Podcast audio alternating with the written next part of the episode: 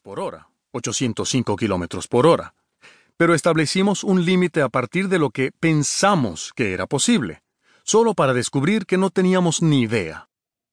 Por supuesto, a la mayoría no nos molesta para nada el hecho de haber subestimado las velocidades récords de las bicicletas. Pero, ¿qué sucede cuando el tema eres tú y tu potencial? La pura verdad es que para medirnos a nosotros, utilizamos la misma capacidad deductiva que la que usamos para tratar de determinar la velocidad más alta que pueda desarrollar la más rápida de las bicicletas. En realidad, es aún peor. Mi pregunta acerca de la velocidad máxima que alcanza una bicicleta tenía como propósito poner a prueba tu imaginación. Pero ¿qué si hubiera preguntado, ¿qué velocidad puedes alcanzar tú conduciendo una bicicleta? Ahora tu experiencia funciona aún más en tu contra. Otra vez digo, yo no puedo de ninguna manera saber la rapidez con que tú piensas que puedes andar en bicicleta. Pero puedo decirte algo es muy probable que tu respuesta sea equivocada. Puedes conducir la bicicleta a una velocidad mucho más alta de lo que piensas. Tu imaginación se ve limitada por tu experiencia. Tal vez sea por eso que se afirma que Einstein señaló que la imaginación es más importante que el conocimiento, porque el conocimiento se limita a todo lo que sabemos y comprendemos. Lo más probable es que al realizar tu estimación sientas temor de no ser realista. Quizás en el pasado te hayan criticado por apuntar demasiado alto o por intentar lograr demasiado. O tal vez fallaste en alcanzar una meta establecida por ti o por tu jefe, y ese recuerdo todavía te produce escosor. Cualquiera sea la razón, la experiencia nos lleva a bajar las expectativas. Apenas un poquito más, otro poquito más, una pizquita más.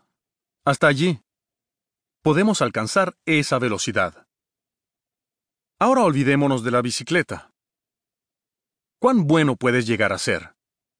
¿Cuánto mejor de lo que eres ahora? Mejor que tus mejores esfuerzos. Este libro no tiene que ver con realizar lo imposible, como desafiar la gravedad o volar sin equipo de ningún tipo.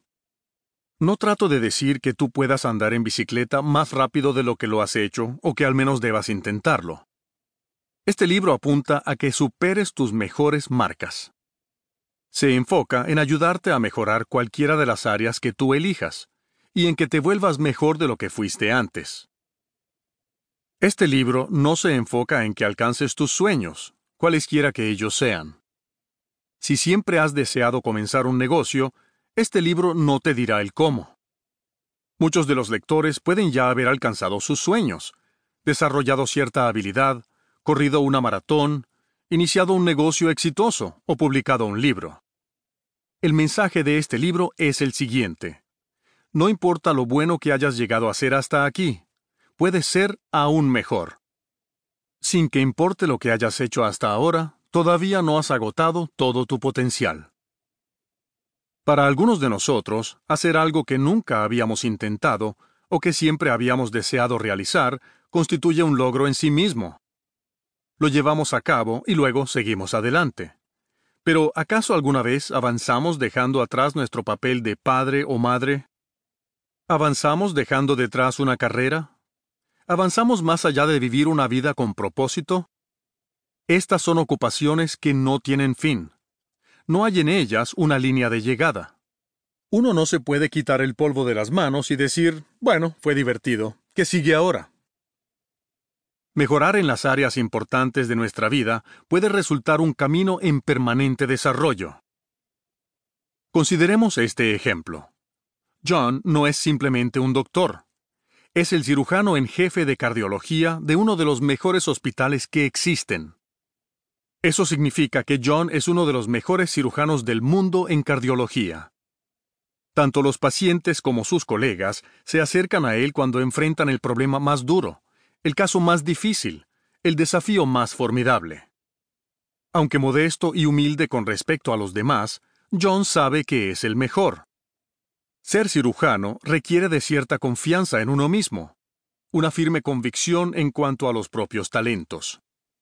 John la tiene. Él desea enfrentar los casos más difíciles.